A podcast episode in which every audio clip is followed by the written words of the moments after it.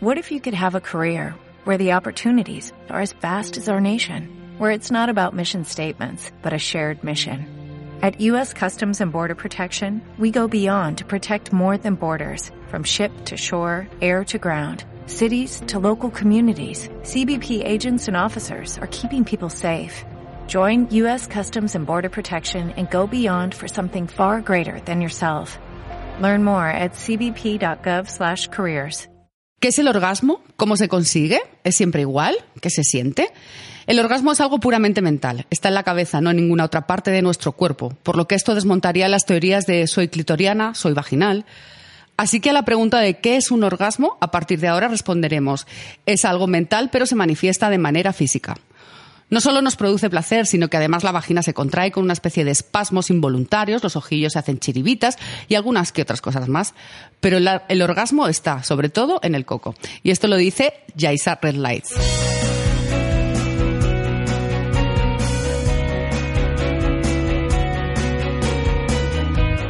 Hola, bienvenidas y bienvenidos a Tarjeta Morada. Este es el tercer podcast de feminismos del Hot Post. Eh, si lo han escuchado, que espero que sí, nuestra tertulia anterior fue muy seria y muy apasionante porque hablamos de Vox y de la manada.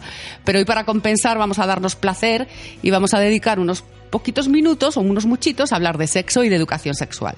Hola Carlota. Hola, ¿qué tal? Hoy todo mucho más relajado, ¿no? Hoy vamos a, vamos a tratar de divertirnos, que el otro día estuvimos un poquito tensos. Bueno, nos quedamos a gusto hablando de, de Vox y de la manada, pero... A gusto pero cortas, ¿eh? que nos daba para mucho, ¿no? Eso es, pero sí, hoy un poco más relajado. Bueno, al final del programa abordaremos Un tema te- serio. Un, te- un temita más serio.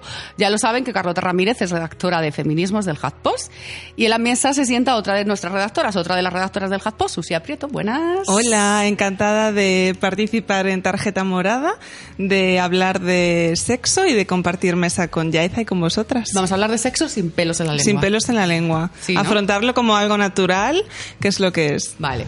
Y ya saben que siempre sentamos en esta mesa una cuarta persona, una cuarta invitada, eh, y normalmente la elegimos porque es el especialista en el tema que vamos a tratar. Hoy hablamos de educación sexual, ya la he nombrado, y aquí está la youtuber Yaisa Red Lights. Hola, Yaisa. Hola, qué ¿Qué contenta estoy de, de estar aquí. Contentísima. Bueno, Sí, el sí. frío en Madrid, pero bueno. Sí, la verdad es que sí, pero bueno, bien. Bien. Yaisa, tu historia es muy sencilla, pero es un poquito extraordinaria, ¿no? Porque vos, tú montas con tu marido una tienda erótica y entonces con el paso de los días os das cuenta de que la gente no tiene ni idea de sexo. Claro. Y decides hacerte youtuber. Bueno, en realidad, en realidad me hicieron hacerme youtuber. ¿Cómo que te Eso- hicieron? Sí, sí, eso es la realidad. Estábamos en, en un festival erótico y, y mi marido me dijo que, bueno, en ese momento mi socio, ¿no? Me decía, eh, ¿cómo vamos a vender juguetes si la gente no entiende de, de juguetes?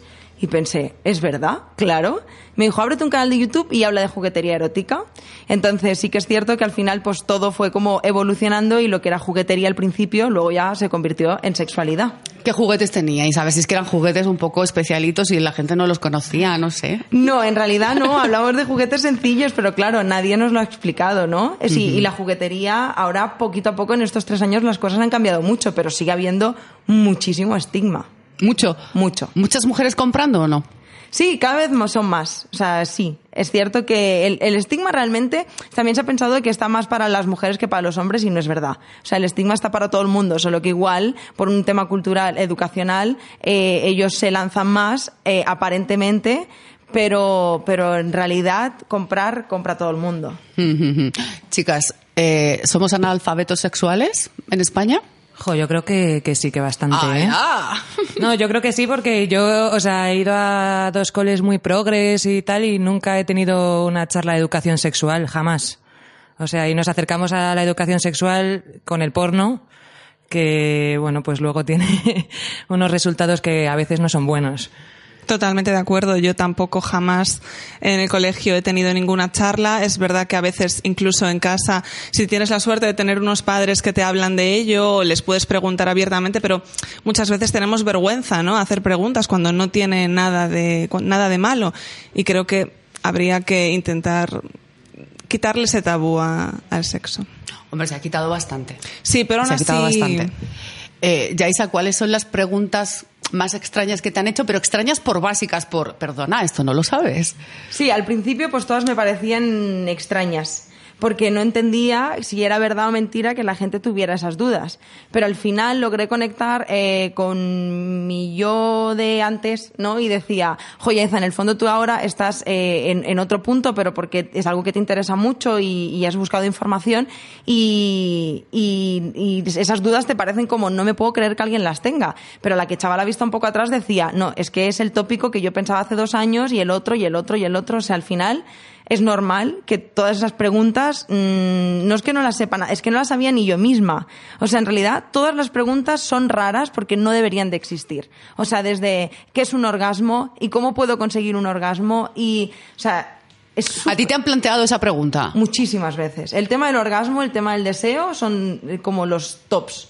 ¿Mujeres? De... Eh, ¿Mujeres jóvenes? Me quería... No, en realidad de todas las edades, ¿eh? No, no necesariamente jóvenes. Mi público tampoco es especialmente joven, o sea, la, la, la mayoría está ahí entre como los 25, 26 años e incluso 30, 40, 50, o sea, quiero decir... Mmm... Claro, te lo puedes explicar de, de, un, de, una niña o de una niña o de un niño que está empezando en esto y bueno, sí que te lo pueda plantear porque no tiene ni idea, pero de gente ya de veintitantos, ¿cómo llego al orgasmo? No sé. Claro, incluso te preguntan, ¿no? ¿Qué es un orgasmo y cómo lo puedo y cómo puedo tener un orgasmo? Además buscan respuestas inmediatas y, y, y rápidas. Yo, de hecho, tengo un vídeo donde 10 pasos para tener un orgasmo y en realidad no es que esté a favor. Claramente, ese vídeo aporta mucha información porque siempre le doy como toques de diversión algo muy educativo, pero está claro que ni 10, ni 15, ni 20, ni, ni 50 pasos hay para tener un orgasmo. O sea, hay que entender la, la raíz de lo que es un orgasmo, el, qué factores influyen para, para tener una sexualidad saludable. Y sobre todo, que es una de las cosas que ahora estoy intentando trabajar al máximo, es que eh, se ha buscado el empoderamiento femenino a través del orgasmo como una finalidad de la sexualidad. Y al final el orgasmo no deja de ser algo más de una sexualidad. Cuando, cuando esta es la finalidad, eh, es muy difícil lograr alcanzarlo. Como que fuese el objetivo único, quieres sí, decir, ¿no? O sea, nos lo han vendido como el top. Parece que si no has tenido un orgasmo eres una miserable mujer y es como, wow. Desgraciada, claro. Qué, qué, qué presión, ¿no? O sea, qué presión. ¿Estáis de acuerdo? Cuando la presión influye también, tú estás estresada y quizás y, no... Y, y claro, por, claro, por llegar y quiero llegar, quiero llegar, y te cuesta no, mucho más, claro. claro. Y que cada cuerpo es distinto, cada una tiene, bueno, cada persona tiene gustos diferentes, igual lo que le funciona a una persona, pues no le funciona a otra. Entonces, que no hay una fórmula mágica. Chicas, ¿y entonces cuál es el objetivo? de la sexualidad. Pasarlo bien. Pasarlo sí, bien, ¿no? Disfrutar. Sí. Pasarlo bien, justamente. Y descubrir, explorar. No conocemos nuestro cuerpo y todo parte de ahí, ¿no? todo parte de eso. Tal cual. O sea, sí que es verdad que la genitalidad, en cuanto nos referimos al pene, todo el mundo sabe lo que es un pene, o sea, y todo el mundo sabe lo que son los testículos, pero luego mmm, no sabemos diferenciar lo que es la vagina de una vulva y mucho menos mencionar las partes. O sea, olvídate. Jo, pero a mí me parece alucinante, o sea, echar la vista atrás lo que decías, gente de 40, de 50, que no haya tenido un orgasmo nunca. O sea, ¿qué educación sexual has tenido que tener para llegar a esa edad? Claro, y tener ninguna. que preguntar qué, qué, es un orgasmo. O ninguna, sea... igual que llegaban vírgenes al matrimonio, pues es que es lo mismo, ¿no? Es como, no has, nunca has tenido necesidad de...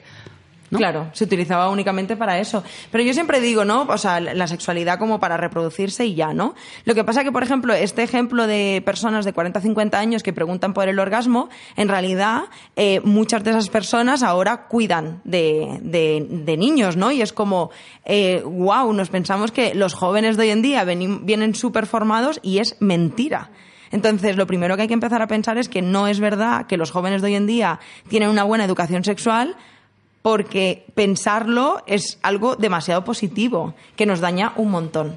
Sí, además tú creo que en un vídeo tuyo te referías a que nos creemos que tener una buena educación sexual es eh, estar alerta ante enfermedades como el, el, SIDA, ponerse bien el preservativo y no quedarse embarazado. Eso es una, una buena... y no, no tiene nada que ver con claro, eso. Claro, eso de hecho es la educación sexual que se imparte en los colegios. La que hemos recibido casi sí. todos. Sí.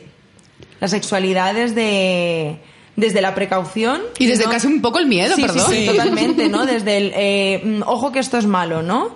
Pero no luego, más ejemplo, que peligros ahí, sí. si todo era un peligro.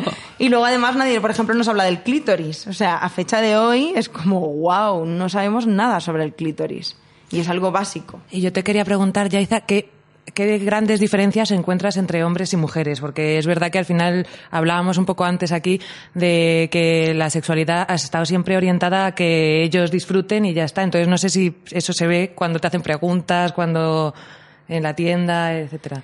Yo lo que me he encontrado, si nos referimos a hombres cis, eh, mm, lo, el top es el tamaño del pene. Pero al final esta idea viene totalmente eh, vinculada por el porno, o sea, nace de ahí, ¿no? Y de la idea de, de- de la construcción de lo que significa la masculinidad. Entonces, en realidad, en cuanto a ser analfabetos, todos, o sea, indi- indisti- indistintivamente, no lo he dicho sexo, da igual, bien, da igual de- del, del, del sexo, género, o sea, género. es como todo el mundo partimos igual. Sí que es verdad que las dudas pueden parecer diferentes, pero al final la base es la misma. O sea, y, y todo viene del mismo lado. El desconocimiento, vaya. Totalmente. Analfabetos, tanto ellos como ellas, o tanto nosotros como, como ellos, ¿no? Eh, hablabas de, de- del porno. Eh, ¿La gente sigue recurriendo al porno para educarse sexualmente?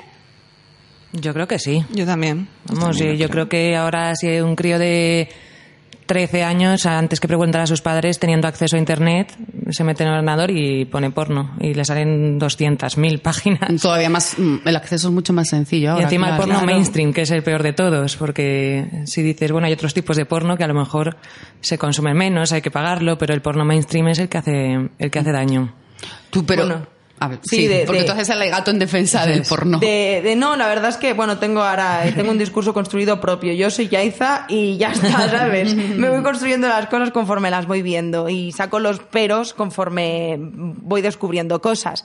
El tema de la pornografía es un temazo, ¿no? De hecho, cuando me decías, eh, cuando estabas diciendo ahora, es mucho más fácil encontrar la pornografía buscando porno simplemente. El otro día Jordi y yo estábamos buscando un juguete que habíamos visto que la gente buscaba en internet y era como, pero este juguete qué es? Y pusimos el juguete en Google y nos salieron todo películas porno. O sea, quiero decir, es que ya buscan hasta juguetes como que van relacionados, bueno, unas historias, en fin, que me ¿Qué, daba... ju- qué juguete era? Eh, no me acuerdo. ¿Tú recuerdas? Yo no lo recuerdo. Eh, no lo recuerdo, la verdad. Si me acuerdo, os lo diré. Vale, Ah, por el saber, caso, Por curiosidad. Claro, claro. El caso es que... Si está de moda...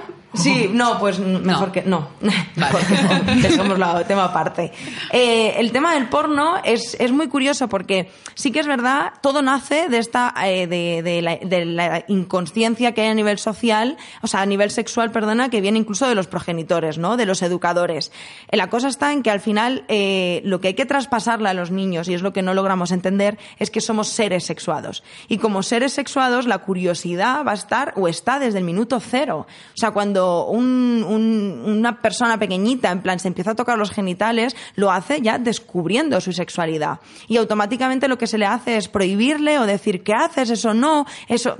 O no se le relaciona con la sexualidad en vez de aprovechar esos momentos en el que un ser está empezando a descubrir como ser sexuado parte de sus necesidades básicas, como puede ser la sexualidad, y- y empezar con la educación sexual, utilizando el lenguaje de lo que, de, pues el mismo que utilizan los niños, ¿no?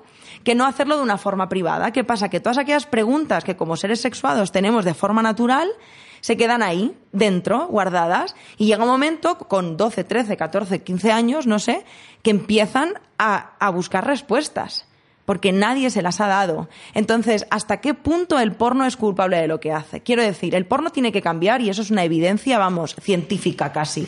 Pero, pero sí que es verdad que los progenitores no pueden hacer como, wow, es que el porno es lo peor. Vamos a ver, ¿y tú le has hablado de sexo a tus hijos? Es como un recurso al que casi que no te queda otra, ¿no? Que Claro, acudir. Porque son Claro. preguntas naturales que nos hacemos todos desde que nacemos.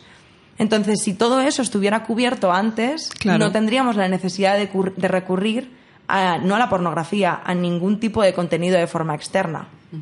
Tu discurso tiene toda la lógica. Nos hacemos con tu discurso, ¿eh? ¿Ves? Es que- La tiene, la tiene. Bueno, pero has dicho que, eh, eh, que es casi una realidad científica que el porno tiene que Por cambiar. supuesto, por favor. ¿Por qué tiene que cambiar? ¿Por qué tiene es que obvio, cambiar? pero sí. Pues yo creo que el, el porno, ya si no me metería en temas de política también, ¿no? Pero quiero decir, de la misma forma que la política al final es un reflejo de, de muchas cosas y el porno es un poco lo mismo. O sea, el porno que está funcionando funciona porque la gente lo busca. Y mientras la gente lo esté buscando...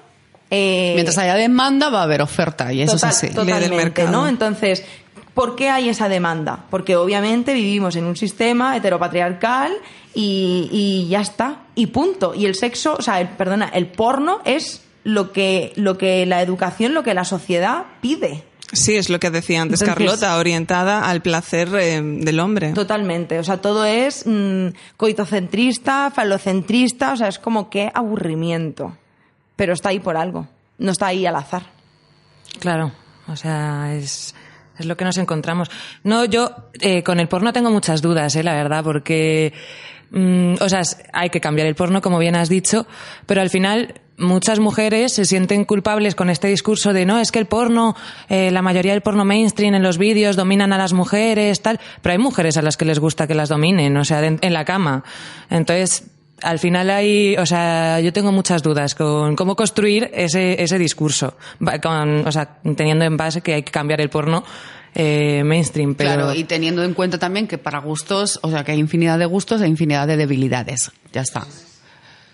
Sí, no, totalmente. Igual que eh, justamente ayer estábamos hablando de, de relatos eróticos feministas y demás, y una de las preguntas que me hacían era, pero eh, una chica me escribía preocupada en plan, pero es que a mí, por ejemplo, me gusta la sumisión, me gusta el BDSM, y eso me da miedo exponerlo porque no se considera contenido feminista.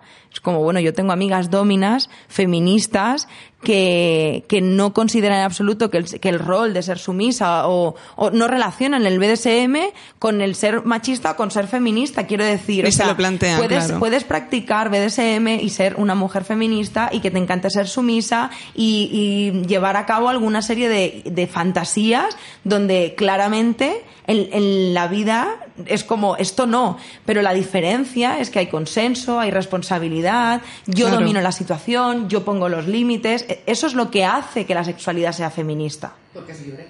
claro. O sea, al final es. no va a venir el feminismo a decirte, oye, ¿te tiene que gustar más esto o lo otro? No, si claro. tu deseo sexual ahora a Claro, tus claro. veintitantos años, pues cámbialo para, para ser más feminista. Al revés, que lo vives en libertad. Sí. Eso es. De todos los vídeos que has hecho, eh, ¿cuál es el que más te ha costado? ¿O qué, con qué tema te has, bueno, ha sido más trabajoso explicarte, vaya, o llegar a la gente? Uy, llegar a la gente complicado es, es- o sea, es- son cosas diferentes. Bueno, pues llegar a la gente. Llegar a la gente, ¿a qué te refieres con llegar a la gente? Ah, sí, a que Explicarlo, eh, ¿no? A explicarlo, efectivamente, a, a- Vale. a saber que ha calado el mensaje o ha calado la lección que has querido dar en ese momento. Uy, eh, no sé si te estoy entendiendo la pregunta, ¿eh? pero yo creo que igual por la forma que tengo en la que comunico las cosas, aquello que quiero decir llega. O sea, no, no, no he tenido nunca dudas al respecto, o me han llegado el "Host- esto igual no se te ha entendido muy bien o no he acabado de entenderlo. ¿Te ha generado polémica entre ellos? No lo sé. Ah, sí, polémica sí. El último Vale. que hice sobre el Sí. maquillaje me lincharon. Y ¿Por qué? Cuéntanos, cuéntanos. Es uno de los que menos visualizaciones tiene, por no decir casi de todo mi canal, pero eh, me atacaron muchísimo personas que se dedican al mundo del maquillaje que no entendieron el mensaje. O sea, era una crítica totalmente igual que a- dos semanas más tarde lo hice sobre la depilación, ¿no? O sea, al final habla, hablaba de eh, el lado oscuro del maquillaje, ¿no? Ya un poco buscando es, eso, ¿no? Pero luego el, el vídeo, eh, a mi parecer, eh, estaba bien explicado, aunque no igual perfecto, pero era una crítica en cuanto a sabemos la raíz de todo esto, del por qué nos maquillamos, de dónde, de dónde nace toda esta idea, ¿no? Porque hubo una maquilladora con un post que hice de Instagram me hablaba de que pues tendrías que ver eh, cómo a, modo benéfico, como si dijéramos en plan como algo que, que nace del corazón, yo me voy a, a, sitios de la gente de la gente mayor, como si dice la gent gran, me sale en catalán, vaya. Ah, Eh, bueno, asilos. sí, asilos. Como, sí, Ah, como sí. asilos, eh, a maquillar a las A mujeres. residencias. Sí, a residencias. Más bonito. Y las mujeres se, se empoderan. Entonces yo era como, o sea, se, se empoderaban con maquillaje y colorete. Le maquillaje y colorete y se empoderaban. Y era como, bueno, espero que ese ejercicio lo hagáis tanto con mujeres como con hombres. Porque si me estás diciendo que una mujer se empodera a través de eso, algo estamos haciendo mal. O sea, hay que hablar de la autoestima, hay que hablar del amor propio, hay que hablar de otras cosas. No podemos vender la idea, que es un poco la que nos han vendido siempre, ya partiendo de que además toda la publicidad del maquillaje son mujeres, cis, blancas, o sea, es como me explota la cabeza y, y todo la necesidad, ¿no? El, Sí, que no ¿necesitas eres esto? capaz casi de salir a la calle si no llevas tu capita. de- Claro, entonces es una crítica hacia el maquillaje las personas que se dedican a ello, no cuando el maquillaje se ve como un arte. Y Claro. cuando de verdad tú eres consciente de, de la raíz y a partir de ahí eres libre de decidir lo que haces. Pero cuando eres esclava de algo, no estamos siendo libres. Por eso da igual, me, me- me importa que sea, no me importa que sea el maquillaje, que sea la depilación, o sea, no, no somos libres.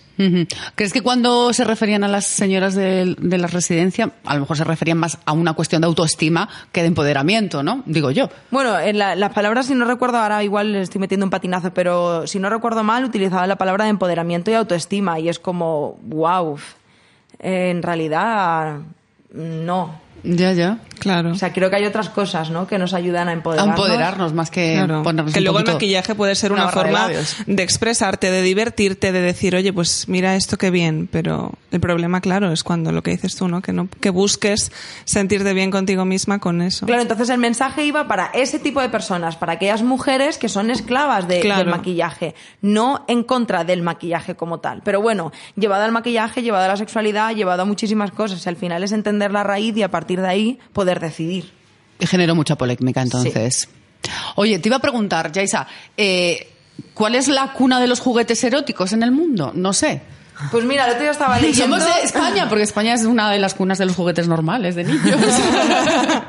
el otro día justamente estaba leyendo sobre los dildos, que el primer dildo... Vamos a aclarar lo que es dildo, porque luego hay mucha gente que no sabe lo que es. Sí, bueno, un dildo es un, un juguete erótico eh, que no tiene ningún tipo de mecanismo mecánico, o sea, no, no vibra. Es lo más eh, parecido. Lo básico, ¿no? Sí, bueno, en realidad mm, no tiene por qué ser o no básico. Simplemente, pues que es- estamos acostumbrados a que todo vibra mucho y de repente un dildo, pues no vibra. Entonces, la sensación es lo más parecido a un coito con Estándar. Sí, tal Sin cual, vibrar. Tal cual. Entonces las sensaciones que aporta pues son mm, bastante más realistas, ¿no? Entonces, pues el primer dildo registrado en realidad es como... eh, En realidad yo creo que fue de mucho antes, ¿eh? Pero así como en una pintura fue en la antigua Grecia, donde se veía ya en plan a, a una persona con un dildo de madera y se entiende que ya los construían de madera y de cuero. O sea, que esto no hemos inventado nada. Joder. Yo quería preguntarte, Yaiza, porque yo creo que es un mundo, o sea, que no tenemos muchísima gente ni idea.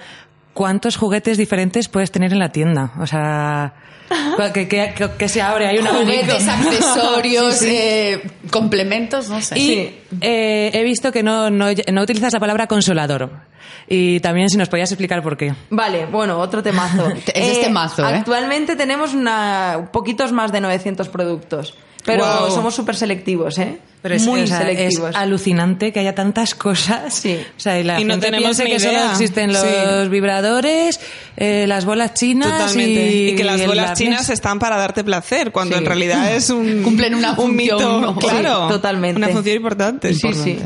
Pues eh, dildo y consolador, ¿no? Sí, por favor, por favor. Eh, joder, es que además lo tengo reciente porque vengo de hacer eh, movidas relacionadas con esto. Resulta que eh, la palabra consolador nace de, mm, de, bueno, es que la historia es como súper larga, pero para que lo entendamos, nace de un vibrador que se crea para calmar la histeria femenina, ¿no? Considerada la histeria como una enfermedad. Entonces, de repente se crea un vibrador que lo hace justamente un médico porque está hasta las narices de masturbar a mujeres para curar su histeria. Entonces, ya como el tío ya no podía más. A ver, esa histeria tenía un origen sexual, porque yo puedo estar histérica y no tiene nada que ver con eso. Pero es que, bueno, es de la misma forma que Freud dijo Claro, lo del orgasmo eh, para maduras y para niñas. O sea, que de ahí nace el clitorial y vaginal. O sea, Sí, imagínate, sí. son cosas que se han quedado ahí, pero tú imagínate la de años y años que llevan, que aquí siguen. Claro. O sea, era una tera, era, eh, Sí. era la medicina de Era las un poco la histéricas. medicina de la vale, histeria, vaya. ¿no? Entonces, bueno, de repente creamos un vibrador y ya, pues esta es la, la histeria. Entonces, el, el vibrador lo que hace es consolar, ¿no? Al final nace de, de consola y el, y, el, y el dor, ¿no?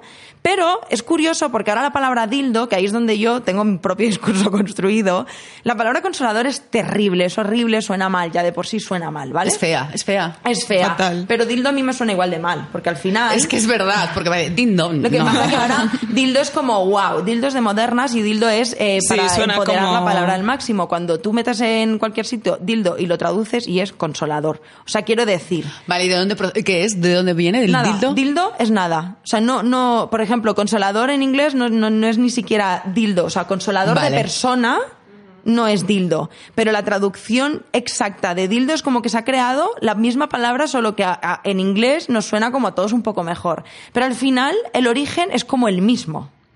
Solo que como no nos suena tan mal como consolador, dices, bueno, entonces al final yo creo que yo propongo como buscar otras cosas. ¿sabes? Ot- Otras palabras quieres Sí, decir. no me, Vale. aún la tengo que inventar, pero... Vale, me pero- parece bien, porque dildo tampoco Al me gusta nada. porque luego me he dado cuenta como que cada persona los customiza y les pone como su propio nombre, en plan... Sí, sí, eso gente que hablábamos antes y me ¿sabes? decían no, y digo que sí, que sí, se lo decía el jefe. ¿Sabes?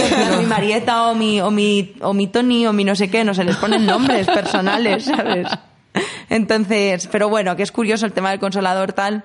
Yo sí que creo que, obvio, mm, está mal, pero también digo que esta guerra como, wow, esto es el drama, yo tampoco lo veo para tanto. El Vale. otro día justamente hablaba con, con un youtuber, claro, también hay que decir que como es hombre cis y todas esas historias, pues bueno, en fin. Pero era muy gracioso porque me dijo, oye, pues tía, es que al final es verdad, los consoladores consuelan o no. En plan, y a mí también, que me los meto por el culo y también me consuelan, ¿no? Y pensé, es que tienes razón, que cero dramas, tampoco, no sé. Que lo llamemos como queramos, ¿no? Ya Sí. está. Eh, ¿Y cuál es el, el- el juguete? El más sencillito y el más complejo que, que vendéis. Y el top, yo quiero saber cuál El es top, top el más vendido, en ¿no? Vale.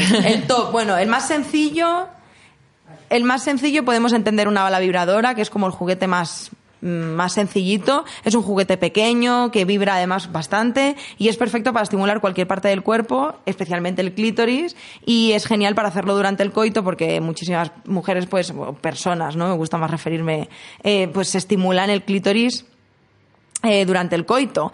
Luego, por ejemplo, en cuanto a lo más complicado, podríamos decir, eh, uf, es que complicados, yo creo que... Complejo, no sé, que requiera como hasta leerse el libro de instrucciones. No, yo qué realidad sé. como lees el libro de instrucciones ninguno, porque cuando logras entenderlos ya dices, ah, pues mira, ¿no? Es fácil. De hecho, nosotros en la tienda tenemos incluso, eh, yo hago vídeos de todos los productos, una explicación súper extensa para que la gente lo entienda muy bien y luego al final te das cuenta de que no es para tanto. Vale, ¿ves? yo pero hay que verse el vídeo, pues eso es a lo que yo Sí, me refiero. Pero yo diría que los succionadores de clítoris, porque han revolucionado un poco el sector. O sea, ha sido como wow. Todo el mundo está habla todo el de mundo, ellos, ¿no? Todo sí. el mundo está hablando Claro, de ello. porque ahora ya de repente ya no es un dildo, ya no vibra, ahora de repente succiona, ya, madre mía, me da un infarto, ¿no? Y este sería como el más complejo, también en cuanto a prestaciones, ¿no? Porque es como wow. Y luego entonces, como top ventas, sí que podríamos decir los succionadores, pero como mm, yo tengo sentimientos encontrados con los succionadores, pues al final también eh, hablo de, de otros juguetes en plan, es que los juguetes lo que hay que entender es que no son buenos ni malos. Hay juguetes bien o mal empleados. Porque un succionador puede parecerte a priori una maravilla, pero tampoco tampoco quiere decir que sea para todas las personas del mundo en todos los momentos de su vida. Porque, por ejemplo, si tú estás, estás, jugando, estás, estás buscando un juguete para descubrir tu sexualidad, porque igual un succionador mm, no es lo mejor del mundo. O si lo quieres utilizar durante el coito, pues mm, el succionador no es lo mejor del mundo. O quiere decir, cada juguete tiene como su momento. ¿Cuál es la época del año que más vendéis, por cierto? Enero. Reyes. Reyes. No, no, ¿Rebajas? no, no, no. No, Después de- rebajas. no, tampoco. Eh, El tengo, frío. Tengo otra teoría eh, que no falla, además, yo creo 100% que es eso. Eh, no es casualidad que la palabra Navidad y ansiedad vayan de la mano. O sea, quiero decir, la Navidad a nivel psicológico causa muchísimas historias, incluso, eh, bueno, dicho por psicólogas, incluso por psicólogas especializadas, por ejemplo, con TCAs, quiero decir, la ansiedad y, y Navidad mm, van juntas, ¿no? ¿Qué pasa? Navidad, familia, estrés, regalos, esto. ¿Qué momentos para ti? ¿Qué momentos para la relación? De repente llega enero y aunque tú tengas más gastos que en toda tu vida, tú necesitas ese espacio, ¿sabes? Sí, sí, tiene sentido. Todo, ¿eh? Tiene todo sentido. yo habría apostado que era el verano. Más tiempo libre, no. más, Pero más tiempo en, para enero, eh, experimentar. quizás en enero lo buscas, lo necesitas. Ahí es una del- necesidad y el otro es más pues, Claro. aprovechar Joder, yo, el tiempo. yo el sexo en verano, ¿eh? hay veces que con el calor, calor ¿no? que Más de hace- 40 grados. Yo creo que es la mejor época del año, pero bueno. Chicas, eh, lo siento, os tengo que cortar el rollo porque tenemos Oh. que dar un pequeño giro a la, a la conversación. Eh, en 2018, la periodista Cristina Fallarás lanzó el hashtag Cuéntalo, invitando a las mujeres a denunciar eh, en Twitter las agresiones eh, sexuales sufridas. 790.000 mujeres de todo el mundo decidieron entonces contar sus vivencias. Y hoy precisamente, te lo estaba contando antes ya Isa, se ha presentado el análisis de las cifras y datos que originó ese movimiento y que han realizado 10 analistas del, del Centro de Supercomputación de, de Barcelona. Eh, tú sabes perfectamente lo, de lo que hablamos, de el, alivio que de repente supone contarlo, ¿no? Y, y que estas mujeres decidiesen hacer frente a esto y de una vez contarlo. contarlo. Sí. Yo lo hice público en una plataforma como YouTube hace noviembre del 2016, si no recuerdo mal. Hace dos años ya. Sí. Y además eh, pusiste- te pusiste cara, porque ellas al fin y al cabo han, han puesto solamente palabras y ya está. Y tú pusiste cara. Sí, hice pues un vídeo entero, quiero decir, media hora contando la experiencia, un poco de principio a fin, la verdad. ¿Para qué sirve contarlo? ¿O sirve de algo? Pues en realidad yo buscaba dos cosas. Eh, principalmente mi idea inicial, lo que me empujó a bueno, a colaborar con estas personas y hacer el vídeo, fue el por mí, sinceramente. Porque el decir, bueno, igual me sirve como un poco de terapia, ¿no? Equivocadamente pensaba eso. Luego no es cierto. Y segundo, porque había callado tanto y había estado tanto en silencio, porque además lo mío fue por parte de un familiar. Entonces, eh, a nivel familia, pues. mm, Perdón, y siendo menor, ¿verdad? y siendo una Para- niña. para sí, aclararlo, O sea, o sea, quiere decir, pues sería de los cuatro a los nueve años aproximadamente. Pero según datos de, de este movimiento, igual, eh, a lo mejor el 70% eran, a- a- habían sido mujeres que habían sufrido abusos siendo menores. Sí, bueno, de hecho, uno de cada cinco niños y niñas sufre abuso sexual infantil. Que es tremendo. Y casi siempre por la familia. Mm, Sí, el, Tremendito, el ¿eh? 85% es intrafamiliar o en el entorno de confianza. Entonces, no sé, fue un poco romper el silencio. Ya dije, basta, se acabó. Que pasa lo que pase. ¿Y qué pasó? Tú creías que servía de, de terapia y, bueno, Bueno, pues de terapia no sirvió porque he tardado un año y medio más en darme cuenta de que necesitaba terapia y actualmente estoy en terapia. Eh, hay que contar que tengo 28 años, o sea, hace más de 20 años que sufrí abusos y estoy en terapia. Y de hecho el otro día con la terapeuta hicimos todo un, pues como un, análisis ¿no? del proceso terapéutico y de a todos los ejercicios y, y movidas que vamos a hacer y todo es abusos, abusos, abusos, abusos, abusos, abusos y ya me entraba un poco la risa porque decía, wow, ¿cómo puede ser, no? Entonces, sí que tuvo mucha repercusión el vídeo, tanto a nivel personal como a nivel familiar. O sea, hubo mucho detrás de todo eso, pero yo me alegro porque a partir de ahí hubo un antes y un después en mí que a pesar de que a mí no me, no me salvara, porque en realidad, no, quiero decir, yo no me encontré mejor, pero sí me dio fuerzas o me dio las gafas, ¿no? Para, para ver que, que no era la única, que había muchísimas personas y que la poquita fuerza que tenía o el, el- la ira, la rabia que había contenido durante tantos años, pues en vez de utilizarla para ir en contra de la persona que abusó de mí y no conseguir nada, pues en realidad le va a utilizar para luchar por todas las mujeres que habíamos sufrido abusos. Además, yo creo que es un alivio eh, encontrar a alguien que te está contando que, que pasa por lo mismo que tú, ¿no? O sea, decir, Dios, no estoy sola. Claro. No estoy sola, además, eh, eh, entre todos estos tweets, eh, entre los más de 790.000, claro, hay, hay casos que, eh, que te remueven entero y hay casos que hemos vivido todas, el que bajes a la calle y los obreros te digan algo y tú digas, bueno, encima, que justificabas como, bueno, si es que me están Sí, diciendo guapa, que ¿no? te toquen el culo en una discoteca y al final que creemos que eso no que no es abuso no nos pensamos que quizás es algo más grave y, y al final estamos como hasta normalizándolo bueno ahora Totalmente. no tanto pero hemos vivido normalizándolo Lo hemos normalizado. La- el movimiento ha sido, ah, vamos, es- mm, me parece alucinante, ¿no? Que, que todas, que todas colaboren y, y decidan poner, eh, sobre todo ponerlo en palabras y contarlo. Eh, una experiencia, claro, que no, que te marca toda la vida. Sí, además de verdad, y creo que eso es uno de los grandes estigmas, ¿no? El pensar que tú lo has sufrido y ya está, tampoco será para tanto. Y en realidad, justamente ahora en el avión venía leyendo todo un, bueno, en fin, mil páginas sobre el tema de la victimización y demás, y los tipos de violencias y, lo que repercute, y es como, wow, o sea, es que es muy fuerte. O sea, sufrir violencia no es el momento. Yo, yo siempre digo, y, y, y lo digo y que se, se entienda de la mejor manera posible, ¿no? Pero de lo mejor que me ha pasado de todo relacionado con los abusos han sido los años en los que abusaban de mí. Esa ha sido la mejor parte. Claro, porque no te dabas cuenta. Porque no eres niña. consciente. No eres consciente, pero incluso da igual que seas una niña o una adulta, quiero decir, lo sufres mucho, pero es que todo lo que viene después se sufre mucho más Cuando te das cuenta de lo mucho que ha más. pasado. Y, y- y luego ni siquiera em, todo lo que ocurre ni siquiera lo achacas a, a que ha podido ser por eso y luego te das cuenta de que tienes miles de emociones bloqueadas que puede derivar en hipersexualizaciones, en trastornos de la, de, bueno, de alimenta- alimentarios, trastornos de la conducta, estrés postraumático, autolesiones. O sea, quiero decir, es que el abanico es. Por eso digo que la mejor parte es la parte de los abusos. Alucinante lo que estás diciendo. Pues sí. Y Yaiza, a mí me interesa porque dices el 85% de esto viene por parte, es intrafamiliar. Hmm. ¿Cómo le cuenta un niño esto a su familia?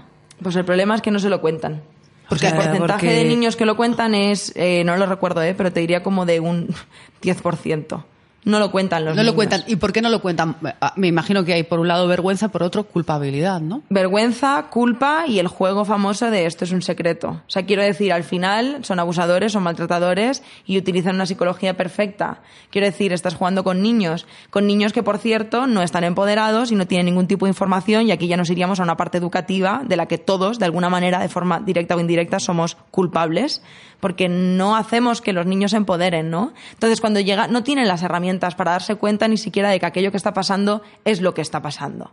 Entonces, luego, aparte, por otro lado, el abusador utiliza herramientas para que tú te sientas como, es que si lo cuento me van a dejar de querer, me van a dejar de lado, o sea... Claro, quizás miedo también a romper la familia, Claro. ¿no? Romper ese núcleo familiar. De hecho, una de las historias que se contaba, que era como la que más ponía los pelos de punta, la madre estaba al tanto de, de- de esa historia. Existen muchas así. Y, y- y se, bueno, se tapaba los ojos y hacía como que no pasaba nada. Sí. Claro. Por miedo a No, romper, que- claro. a romper la, la- la familia. Pero bueno, también pasa en la iglesia esto, ¿eh? ah, bueno, claro. O sea, Perdón, eh, totalmente. Pasa un poco en todos lados, es que... Son los mismos comportamientos al final Se en repiten. diferentes Sí, núcleos. y también se ha descubierto que en el ámbito médico, ¿eh? también, También hay, hay, hay bastantes casos que, bueno, lo que pasa que es verdad que dentro de la familia y que tu propio familiar sea el que te está haciendo eso y que te estropee la vida para siempre, pues es como más crudo, ¿no? Y luego además está también el tema de mm, cómo una persona recibe esa información. O sea, porque hoy veía un tuit que me ha parecido bastante o sea, mm, guay, refleja un poco esto, que decía qué fácil es gritar el yo sí te creo en la calle y qué difícil es creerte que tu mejor amigo ha violado a una chica, por ejemplo, ¿sabes? Y, y tomar una decisión drástica respecto a eso. Sí, sí porque O al final tienes que luchar contra o esos que un familiar tuyo ha Claro. abusado de tu hija pequeña. O sea, es que ¿cómo, yo, cómo yo apoyo lo de eso? fuera, pero pongo en duda lo que está pasando dentro. Sí, No- y que también es una persona a la que quieres. Claro, y porque yo la creo que- quieres ahí. Cie- Tu, tu mente al final, supongo que dice, ¿cómo, ¿cómo puede ser, no? ¿Cómo esta persona ha hecho eso? Entonces es un ejercicio complicado. Claro, pero las Pero tienes que complicaciones verlo, se acaban. claro, o sea, quiero decir, claro. cuando una persona te dice X persona ha abusado de mí, ya no hay más que discutir. No hay más, no hay Fin, más. Porque nadie se lo inventa. O sea, las estadísticas de, de inventos, como dicen, es que las feministas histéricas se lo inventan todo, pues mira, cuántas denuncias falsas hay, ¿no? Eso es. Entonces, esto justamente que has dicho me ha parecido muy interesante porque eh, yo lo digo una y otra vez, repetidas veces. Me encantaría ver a todas esas personas cómo actuarían si su hija le dice, mi padre ha abusado de mí. Eso es. Me encantaría verlo. O sea, eso es. es- ¿A qué personas te refieres? ¿A las a, que.? a las que salimos a la calle, las que a, las a que la gritamos contra la manada y si la manada es tu hermano o tu padre ¿Qué- ¿Cómo o, reaccionas? Pues te Claro. callas y bajas la cabeza, ¿no? O no. pues es ¿O que no? es- ¿O no te lo crees? Es un debate interesante, la verdad. Claro. Sí, sí. No lo sé. Que es respecto a lo de las denuncias falsas, que el otro día hablábamos, ¿te acuerdas? Cuando hablábamos de Vox y de, y de, su, y de su historia y de su cuento de que la mayor parte de las denuncias por malos tratos son, son falsas y es ya como, mm, qué risada todo esto.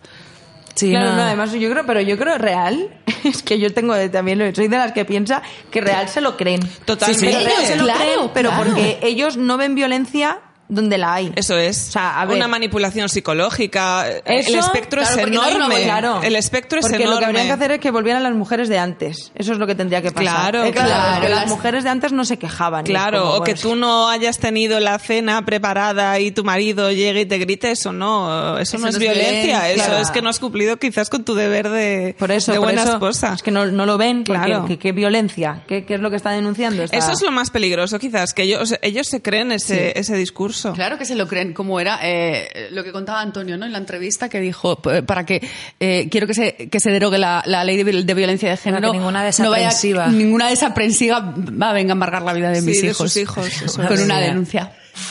Y que- hablando de esto, Yaisa, tú también tienes un vídeo contando que tú has sido víctima de violencia de género. Y además me, me parece muy interesante porque no es la violencia que eh, piensa la gente de una paliza, etcétera. Entonces no sé si nos podías contar un poco cómo empieza eso, con un comentario, con cómo te diste cuenta. Mm, Bueno, yo me di cuenta como cinco años después, yo pude decir, ah, que no era una relación tóxica. Yo me acuerdo cuando me conocí al que ahora es mi marido, justo después casi de conocer la relación, porque ya éramos amigos y demás, yo le decía, es que vengo de una relación tóxica, una relación complicada. A mí me costó años verbalizar el, vale, no, esto es violencia de género, wow, porque ni siquiera lo sabía. Pero sí me daba cuenta de que esto no, bueno, no, no es que me diera cuenta, o sea, eh, estaba claro, ¿no? Siete ingresos en el hospital, una crisis de ansiedad que me moría, manipulación de todo tipo, o sea, era muy, muy fuerte. Todo. Y ahí, cuando te diste cuenta, ¿cómo reaccionas? O sea, es como, ¿perdona? Pues eh, la- sí, te quedas flipando y lo primero que hice, por- porque yo necesito saber constantemente más y más y más, pues intentaba atar cabos y saber, eh, necesitaba tener respuestas, ¿no?